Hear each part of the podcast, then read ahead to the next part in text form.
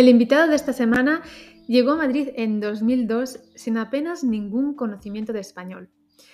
Como él mismo dice, para una persona a la que le gusta hablar, llegar a España sin poder comunicarse fue una experiencia frustrante que le llenó de humildad. Veinte años más tarde, Madrid es su hogar. En el episodio de hoy, Andrew nos habla de su proceso de aprendizaje del español y de su relación con su acento extranjero. Y además, como coach de inglés especializado en comunicación, no te pierdas los consejos que nos da para aprender a comunicarnos de manera más eficaz. Son verdaderas perlas. Espero que te guste nuestra charla y ya sabes que puedes suscribirte a la newsletter semanal para recibir todas las novedades de The Fluency Hub para hablar español con más confianza y fluidez. Ahora sí, te dejo con la entrevista.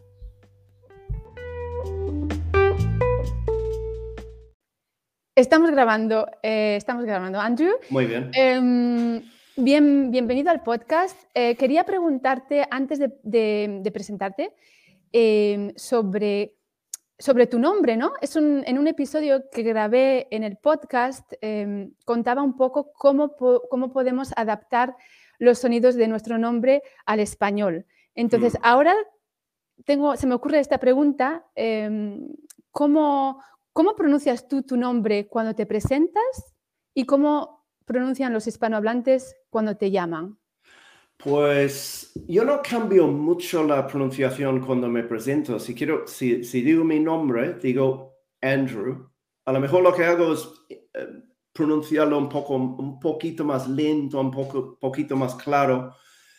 Pero muchas veces lo que yo veo es la, la última sílaba al final cuesta. A veces mm. para los hispanohablantes, por, quizá por la W, este sonido al final, Andrew. Mm, mm. Entonces, a veces, depende de dónde, dónde estoy, pero a veces incluso digo Andrés, porque a veces es solo más rápido y digo Andrés, porque realmente es, una, es otra versión de mi nombre. Es como es un nombre que encuentras en muchos países del mundo pero en general la gente puede pronunciarlo bastante bien. A veces digo que es un poco parecido a la versión catalana de mi nombre, Andreu. Es mm. parecido, pero me han llamado de todo. A veces, a veces ah, yo me doy cuenta que a veces decir Andrew, a veces me han dicho Henry. No, no han escuchado. Entonces, quizá a lo largo de los años lo que hago es intento sí, decirlo más, más lento, más, sí, de manera más clara. Pero, bueno, sí. sí. ¿Y cómo te sientes con Andrés? Con, cuando te llaman Andrés, ¿ya te acostumbraste o todavía es un eh, poco...? Sí, pero no es, no es el nombre que reconozco que es el mío. Es como, mm. Mm, sí, si alguien llama Andrés en la calle, no voy a girar. No voy a, mm. no es como escuchar mi nombre. Pero a veces más por, sí, por rapidez, eh, no sé, una situación, si, si tengo que dar mi nombre para, para algo, para reservar una mesa en un restaurante por teléfono, mm. ¿cómo te llamas? A veces por rapidez digo Andrés. Es, es, más rápido porque estoy acostumbrado también de deletrearlo. Es como decir Andrew. Es como Andrés, pero con W al final en vez de S. Ya te sabes la. Sí, sí, sí, sí. Y a veces, a veces lo hago, yo, yo creo mm. que, pero la mayoría de las personas que, que conozco, que son amigos o conocidos, sí, me llaman Andrew. Algunos mejor, de manera, sí, mejor que otros, pero más o menos, más o menos. No es súper complicado. Mm. Sí, es interesante esto de los nombres, porque nos reconocemos también eh, por un sonido realmente, por una pronunciación. Exactamente. Mm. Otra, otra, cosa, sí, importante, porque en, eh, yo soy de Nueva Zelanda. En Nueva Zelanda, como en muchos países uh, angloparlantes, tenemos mm. dos nombres y luego un mm. apellido. Entonces, mi segundo nombre es Peter, como Pedro en, en, español, pero solo es... Solo se encuentra en la, realmente es algo oficial en el pasaporte, en el, certificado de nacimiento, no es un nombre que reconozco. Si alguien dice Peter y no lo utilizo. Y, pero es curioso en España, si voy a un sitio como al médico y, ven mi nombre, a lo mejor me llaman como señor Peter. A lo ah, mejor porque pensando que es mi primer apellido y luego tengo un segundo apellido. Sí, sí, Entonces, sí. sí, sí, soy yo. Entonces, por eso te han llamado de todo, ¿no? Sí, sí, mm, sí. Pero en general no hay, no hay mucho problema. Genial. Bueno, pues eh, Andrew, eh, estás afincado en España. Sí. ¿Y te parece, eh, si nos cuentas un poquito cómo has llegado hasta aquí? Llevas ya muchos años en España. ¿Consideras España ya tu hogar? Sí. Podríamos decir. Sí, sí, sí. Sin duda, porque llevo más de 20 años aquí. Es que mm es que el tiempo pasa muy rápido. Yo, yo nací y crecí en Nueva Zelanda, en, que, que realmente son las antípodas de España. De, mm. de, hecho, como la, yo nací en, en, la capital de Nueva Zelanda, se llama Wellington. Mm. Ah, Nueva Zelanda es un país como pequeño en cuanto al, número de habitantes. Es que hoy en día son unos 5 millones, pero cuando yo nací había 3 millones. Entonces, uh, ha aumentado como la población bastante en este, en este tiempo. Y Wellington es la capital, es la segunda ciudad, es bastante pequeña. La ciudad de Wellington, lo que es la ciudad, el centro, tiene solo, creo que son 215 mil habitantes. Y entonces crecí allí, fui a la universidad en, en Wellington también, estudié filosofía. Y Después de la universidad, como muchos neozelandeses, fui a salir del país para viajar y, para, y, muchos neozelandeses se ubican en, en, Londres por temas de visado, es más fácil, hay acuerdos entre Nueva Zelanda siendo parte del Commonwealth para, para vivir y trabajar en, en Inglaterra. Yo, yo, yo, no tenía este problema porque tengo doble nacionalidad, tengo pasaporte irlandés también, porque mis todos mis antepasados eran irlandeses, mm. salvo una tatabuela que era maorí, que maorí son la gente indígena de Nueva Zelanda. Y entonces fui a Londres después de terminar la universidad y estuve allí unos tres años más o menos. Ah, tenía, en ese tiempo tenía un, un hermano, otra hermana viviendo allí también y varios amigos en Nueva Zelanda y estuve allí trabajando unos dos, sí, unos tres años. Y no sé, después de ese tiempo, es que no era realmente lo de la rutina de ir a una oficina al centro de Londres, realmente no era lo mío. Y mm. también me picó un poco el gusanía de viajar, un poco de aventura. Y si digo la verdad, siempre quería aprender otro idioma bien. en Nueva Zelanda, en el, sobre todo en el instituto, pero en el colegio también, aprendí sobre todo francés mm. durante unos cinco o seis años, un poco de un año de latín y un año de ruso también. Mm. Y, pero era realmente era para estudiar el idioma, no era realmente aprenderlo bien. Mm. Entonces no había muchas oportunidades para practicarlo, para hablarlo. Entonces siempre me, siempre tenía un poco de envidia de personas que hablaban otro idioma. Me, me pareció como una especie de superpoder de poder hablar en otro idioma y entender otro idioma como si fuera un código secreto. Es que, mm. Entonces siempre tenía un poco de envidia de personas como cuando estaba con personas estaban hablando de repente hablando en otro idioma.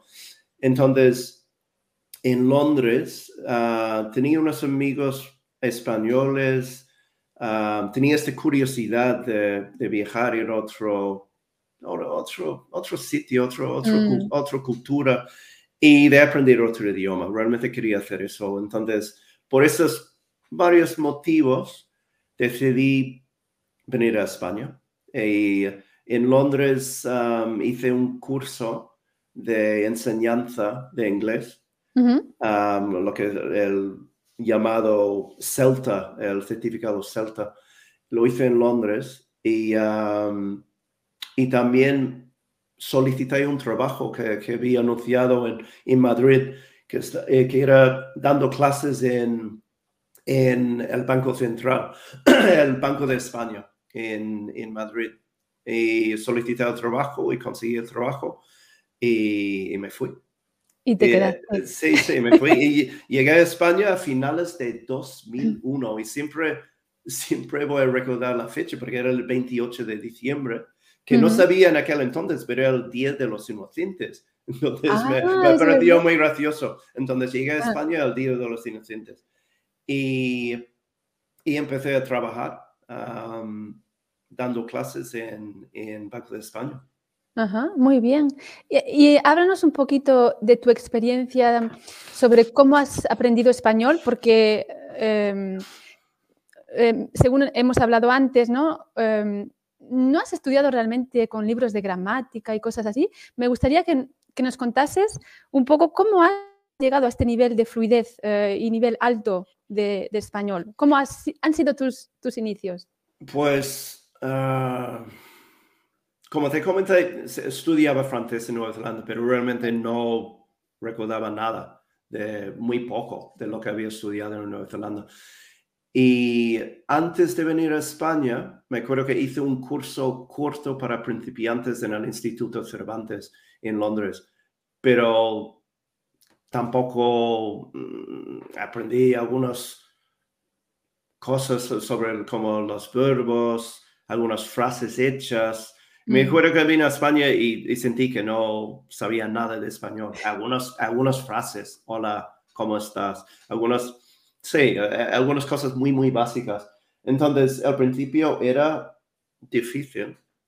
Bueno, a lo mejor para mí no era tan difícil porque estaba trabajando realmente utilizando mi idioma y mm. tenía de repente compañeros también que hablaban mi idioma. Pero desde el principio yo viví con, con españoles. Nunca, nunca mm. viví con angloparlantes. Y este era como una decisión consciente también. Quería como ponerme en un lugar, no quería como entrar en una, en una rutina de salir solo con angloparlantes y estar con una, en una burbuja. Y um, quería como, como lanzarme, eh, como el, el reto de, de, aprender el idioma. Tengo que decir que al principio era muy frustrante porque me gusta hablar, me gusta como socializar y hablar, tener conversaciones. Y al principio era muy frustrante porque estaba en muchas situaciones durante mucho tiempo que no podía realmente participar. Otras personas tenían que traducir cosas, pierdes muchas cosas y mm. um, era difícil. En cuanto a mi, mi, aprendizaje del español, tuve la oportunidad de tener clases um, porque yo hice hice el trabajo en Banco de España a través de una academia que se llama International Health. Entonces ofrecían clases de español. Fui a una clase y, y, ya. Eh, yo era un poco impaciente, entonces era como si, era como, bueno, si entiendo esto, esta cosa, no quiero pasar todo una hora o dos horas practicándolo. Quiero como, estaba un poco inquieto, entonces ah, pensaba, bueno, voy a intentar hacerlo solo. Y realmente eso es lo que hice. En cuanto a la gramática, sí compré libros de gramática. Mm. Tengo, tengo en mi estantería libros de gramática, algunos otros libros también. Pero el otro día los miré y hice algunos como ejercicios de gramática, tampoco muchos. Creo que me, me aburrí como bastante rápido en hacer estos. Tiene su lugar, yo creo que para, mm para fijar, mm. por ejemplo, la estructura de los verbos, pues está bien. Sobre todo, yo creo que lo que hice es intentar escuchar mucho, que es bastante fácil si vives en el país donde se habla el idioma. Entonces, desde el principio puse la televisión, no entendí nada. Era como, era como un bloque de, sonido, pero era mm. difícil como separarlos. Y al principio es como, este va a ser imposible, ¿cómo voy a entender esto? ¿Cómo voy a separar las palabras? Y siempre parece, bueno, me ha parecido que todos hablan muy rápido, pero realmente con los años me doy cuenta que algunos hablan rápido, algunos no tan rápido. Y yo creo mm. que es la sensación a lo mejor que siempre tienes con cualquier idioma cuando no lo conoces. Y entonces era una mezcla de un poco de autoestudio con libros, porque tengo esta parte de mi, de mi cerebro también, que a veces necesito entender algo como el, el porqué de algo. Entonces, cuando quería saber algo, ¿por qué el subjuntivo en esta frase y no en esta frase? a veces fui a buscarlo en un libro de gramática, cosas puntuales. Mm. Luego hice muchas, muchas preguntas a las personas, donde seguramente pensaba que era muy pesado, porque a veces la persona hace preguntas, es como, la gente es como, ya qué sé, es como, es verdad que los españoles suelen aprender mucho más gramática que los angloparlantes en el, en el colegio. Mm. Es como estudian la gramática de español. En, en inglés lo que le llaman la asignatura de inglés es más comparación de textos, comprensión. A veces hablas de sustantivos o adjetivos, pero no es estudiar la, lo, que son, lo que es la gramática en sí. Es, Mm. es más intuitivo para los, ah, los, nativos, los nativos. Entonces, hice muchas preguntas. Al principio siempre vivía, yo me acuerdo que vivía en un piso al principio con un piso con unos estudiantes vascos. Entonces había tres, no entendí nada. Pero era muy in- incómodo y muy frustrante, pero eh, pensándolo ahora, era buena experiencia porque es una cosa importante. Hay que casi, no, no sé si diría buscar la incomodidad, pero hay que estar dispuesto de sentirte incómodo. Si no, es que no, no vas a avanzar. Es como, tiene que salir mal al principio. Tiene que, eh, eh, tiene que ser así. Tienes que como aguantar para pasar por este periodo que va a ser todo difícil, incómodo y no huir. Entonces, yo sí, aguanté y, um, y poco a poco, um, yo creo que pensando ahora podría haberlo hecho más rápido de lo que hacía, porque yo lo hacía de manera como escuchando, haciendo preguntas, a veces mirando cosas yo, pero no, no iba a clases. Y, pero a lo mejor podría haberlo hecho de manera un poco más sistemática. Pensándolo Mm. ahora, yo, yo doy clases de inglés, de comunicación, am, pero yo creo que una cosa muy importante es siempre tenía curiosidad de cómo funciona el idioma, tenía estas ganas de expresarme y eso es muy, muy importante como Mm. tener las ganas de quiero decir cosas. Entonces es como voy a buscar la manera de decirlo. Y Mm. otra cosa, solo para terminar, que, que, que hice, y a veces lo enseño a mis alumnos también, es, lo llamo como islas, islas islands, como islas como lingüísticas. Es como, al principio, como aprender algunos trozos de, del, del lenguaje como, como puede ser como una respuesta a una pregunta o una manera de quizá pedir algo en un bar, como estas Mm. frases hechas. Y porque cuando vine a España, yo creo que fui a un bar y para pedir un café, creo que traduciendo literalmente, ¿puedo tener un café, por favor? Como traduciendo, can I have a coffee, please? Ajá. Hasta que un día eh, escuché a una, persona en un bar diciendo, me pone una caña. Y yo, ¿qué es eso? Me pone una caña. ¿Qué es eso? ¿Qué significa eso? Put me, put. Sabía el verbo poner, pero es muy coloquial. Entonces, aprendí mucho como escuchando, escuchando, haciendo preguntas así, como cómo, cómo hablan las personas de verdad. Mm. Y entonces, pero solo para hablar de estas islas um, lingüísticas, lo que, lo que los llamo, uh, un, un ejemplo rápido. La gente siempre me preguntaba, ah, eres de Nueva Zelanda, ¿por qué viniste a España? Entonces, al principio no pude contestar porque no, no, no tenía el vocabulario ni la gramática. Entonces, aprendí una respuesta de memoria. Entrenaste, Entonces, ¿no? Con sí, el, sí, el sí, no, Mm. Y al principio a lo mejor lo, lo dije como una especie de guion. Y luego Mm. con el tiempo iba añadiendo cosas, variando la respuesta, pero al principio me, me daba como confianza, porque en este momento es como, has aprendido como esta respuesta, en este momento por lo menos tienes fluidez y tienes Mm. como confianza y la verdad es que te da confianza. Es verdad que a lo mejor te hacen otra pregunta y no puedes contestar, pero es una como poco a poco añadir más de estas islas, más cosas, más frases hechas, como trozos del idioma en vez de palabras sueltas, como trozos. Como Mm. porque escuchando a la gente hablar en conversaciones normales, la gente utiliza muchas frases, frases completas y Mm. reutilizan estas frases. Entonces, es una buena manera de um, empezar a hablar, de aprender frases completas. Qué interesante. Eh, em, recuerdo lo que has dicho al principio, ¿no? Lo, esa decisión muy consciente de mezclarte desde el principio con hispanohablantes. Sí, sí. Eh, eso también recuerdo que yo también lo hacía y que mm, al principio puede ser una opción fácil, ¿no? Mezclarte con la gente que habla tu idioma. Pero es que a largo plazo, eh, mezclarse con, con, la gente que habla el idioma que estás estudiando y que quieres aprender, eh, sí que da resultados. Totalmente de acuerdo. Mm, sí. Mm. sí, sí, sí.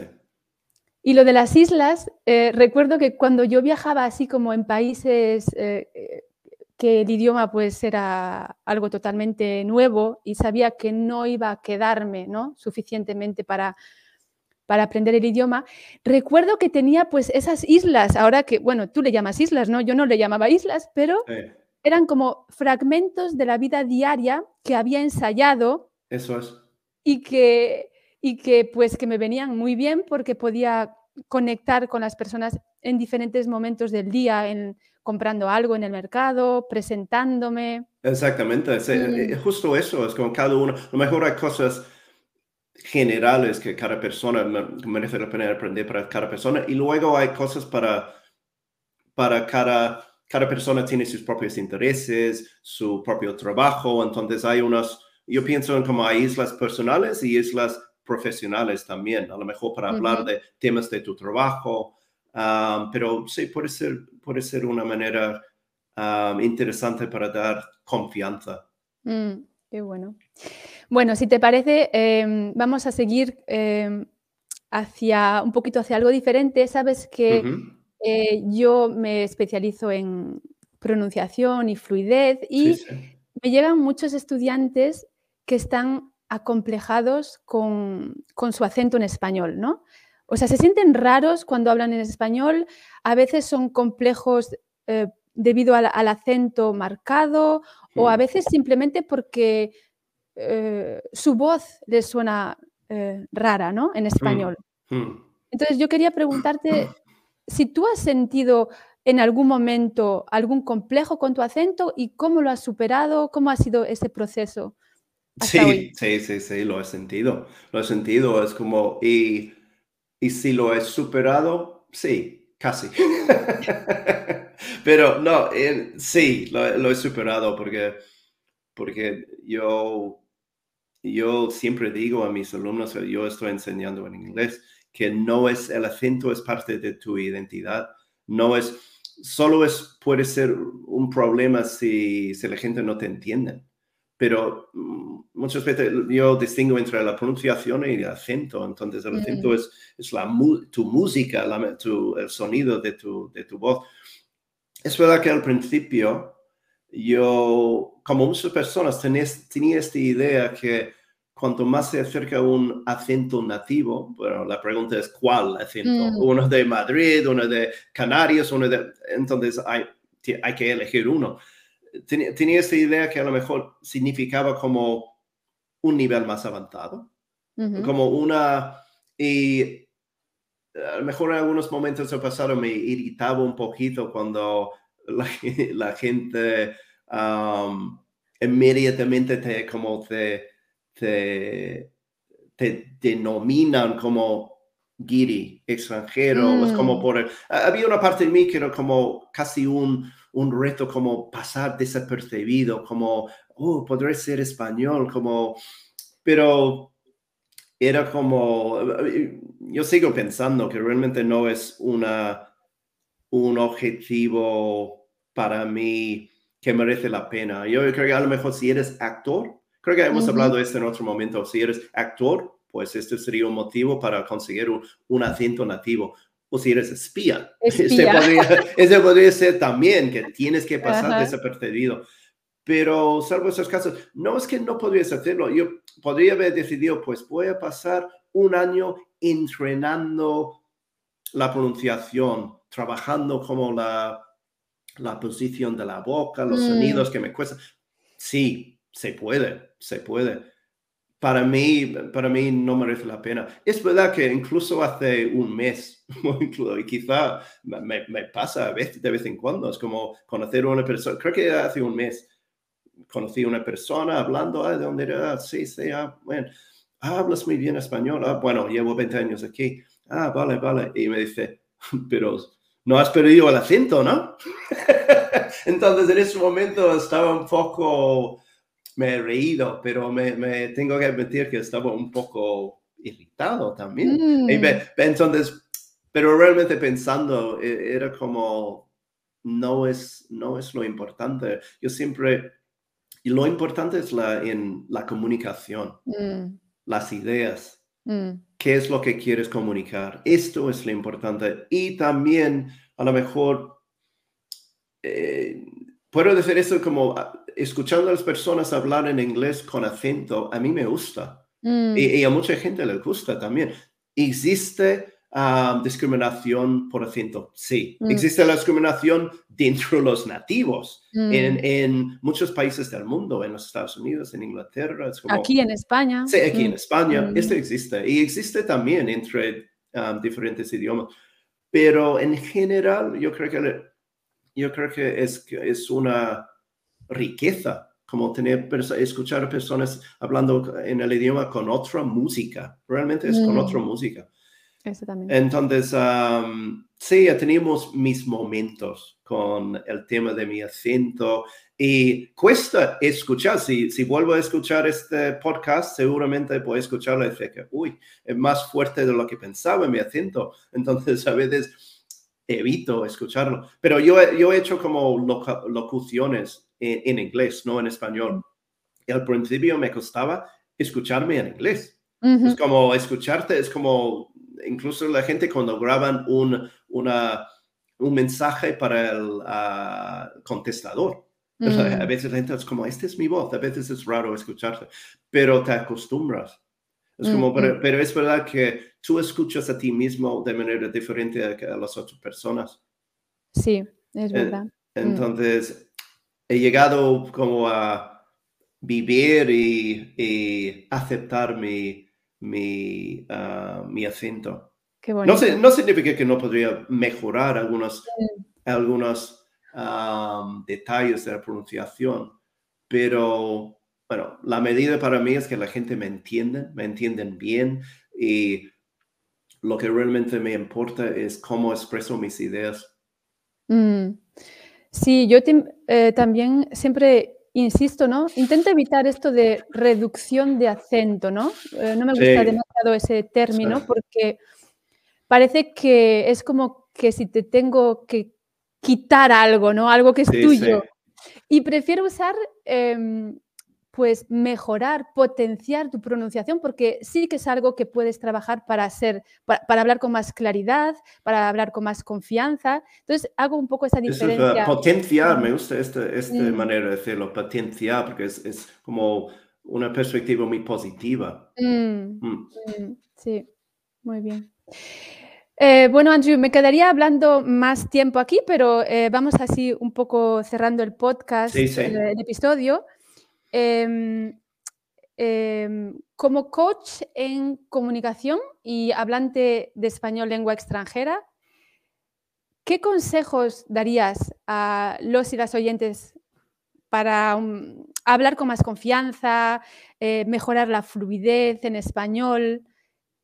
¿Qué, les podrías decir? Pues supongo que depende. ¿Estás hablando de las personas que viven en España o que están aprendiendo español en, en su propio país?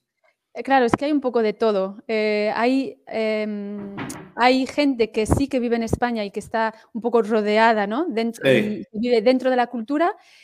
Y, y hay estudiantes, hay oyentes que, que están, que viven en el o sea, en sus, en sus Sí. países. Mm, Yo creo, yo creo que lo- sí, los que viven, los que viven en España o están en España aprendiendo español tienen una, una ventaja en, en que tienen, salen de su puerta y tienen miles de oportunidades para, para hablar el idioma y para no hablar en su idioma también. Eso es importante también. Entonces, am, y los que están aprendiéndolo en, en su propio país, pues tienen que buscarlo, porque lo, realmente para mí lo importante es buscar, la clave es como hay que escuchar, cuanto más mejor, y escuchar cuanto más mejor. Esto es, también tienes que entender, mm, a lo mejor en español es más, es un poco más fácil porque la pronunciación tiene una correspondencia con la forma escrita directa. Hay una letra, un sonido. Entonces, no es tan difícil como puede ser el inglés, porque no hay correspondencia entre la forma escrita y hablada. hay, que, hay que escuchar mucho y también al principio no escuchar solo cosas demasiado difíciles, porque hay mm. que, si no te va a desanimar. Yo creo que tienes que buscar cosas. Yo lo comparo a veces como si, si juegas al tenis y quieres mejorar, no es, no es buena idea jugar con una persona que es mucho mejor que tú, porque te van a matar en, el, en, el, en la pista y, y, no vas a mejorar. Mm. Y, si juegas con una persona que es mucho peor que tú, tampoco vas a mejorar. Como el punto, el punto como uh, clave es quizá una persona que es un poco, un poco mejor que tú. Entonces, mm. te... Desafía, ¿no? Un te desafía. Sí, mm. exactamente. Entonces, yo lo comparo con, con lo, de, lo de escuchar. Es como buscar como cosas que son, a veces un poco más difícil de lo que eh, no entiendes de todo. Mm. También está bien escuchar cosas que entiendes casi 100%, cosas porque te da confianza, pero luego es necesario como escuchar cosas que te desafían un poco. Mm. Evitando quizá, eh, siempre es buena idea ver las series en versión original y poner, eh, yo creo que es muy importante también, eh, muy, útil, escuchar y leer a la vez. Y así vas como relacionando las palabras con lo que, es, lo que escuchas. Este, este es muy importante también. Y en cuanto a lo de hablar, hay que lanzarse hay que, eh, eh, siempre le digo, mucho es actitud, eh, mucho es, es muy fácil decirlo, pero es una cuestión de confianza, de perder la vergüenza, porque muchas veces son limitaciones que nos ponemos a, a, nosotros mismos, pensando que la gente te está juzgando por tus errores. Entonces, no digo que es fácil, no es, no, no es que puedes cambiar el chip de repente, pero es es que la gente a lo mejor no te está buscando lo que, lo que tú piensas. Y es muy importante pensar que yo tengo mi reto, mi reto es mejorar en este idioma, entonces voy a practicar. Entonces, intentar, yo siempre digo a mis clientes también, intentar mostrar lo que, lo que sabes también. Entonces, intentar cuando te preguntan de dónde eres, no solo decir, Nueva mm. Zelanda, y tú, no, dar más información. Es como, es una oportunidad de practicar. Entonces, entonces dar más información, eh, como expandir las mm. ideas. es muy importante. Y sí, es más la actitud. Yo, yo creo que esto es muy importante. la gramática, obviamente, vocabulario es importante. Yo creo que el vocabulario al principio sí, hay, mucho vocabulario al principio que vas a aprender por, por supervivencia, ¿no? Es como necesito saber, necesito saber mucho, uh, muchas palabras para tener conversaciones.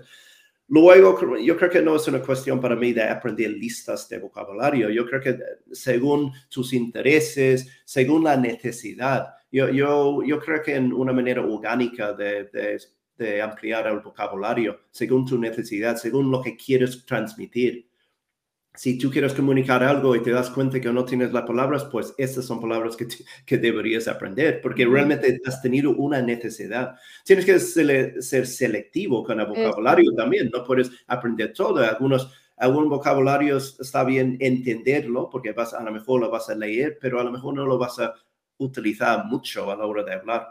Y la gramática, yo soy bastante minimalista con la gramática. Yo creo que no es necesario aprender todas las estructuras, estructuras muy complejos, pero realmente es como se puede hacer mucho con, con poco. Entonces, mm. hay que controlar el sistema de los verbos, estructuras que son muy, muy comunes, pero, mm. pero yo creo que a veces en, en las clases enseñan demasiado la gramática. Yo creo Mm, que, que hay, hay estructuras que no vas a utilizar mucho. Entonces, es como enfocarte en la gramática que realmente es am, que vas a utilizar a la hora de, entonces, hablando en presente, pasado, futuro, pero sin que tener conocimiento de todas las estructuras. Yo creo que esto es importante también. Y, y- y en la, para terminar, la habilidad de simplificar tus ideas, porque es, es, eh, tienes que aceptar que a lo mejor no vas a poder decirlo de la manera, de la misma manera que tú tienes el pensamiento en tu propio idioma. Entonces, es esta habilidad de simplificar, de decirlo, transmitir la misma idea, pero con otras palabras. Porque si en- intentando como traducir palabra por palabra, te metes en líos. Sí, eso les pasa mucho, me pasa a mí también en, en los idiomas que, que estudio y a veces tengo que dar un paso atrás y decirme a mí misma, a ver, simplifica lo que quieres decir Sí. ¿no? para... Yo siempre digo esto a lo- a los clientes, simplifica, pero estoy, lo- yo estoy en este momento, estoy en, pensando en, vale, es fácil decir, pero ¿cómo? Mm, mm, ¿Cómo se puede? Entonces, estoy desarrollando como maneras de, o actividades para Mm. practicar la habilidad de simplificar, porque es muy fácil Sí. decir, hay que simplificar, Sí. pero ¿cómo? Mm, Entonces, hay que practicar, hay que saber hacerlo, pero, y que puedes hacerlo sobre la marcha. Es como mm, porque no tienes tiempo a la hora de hablar, si no te viene una palabra, tienes que saber cómo decirlo de otra manera, rápido. mm, Entonces es, um, es, es práctica. sí, muy bien.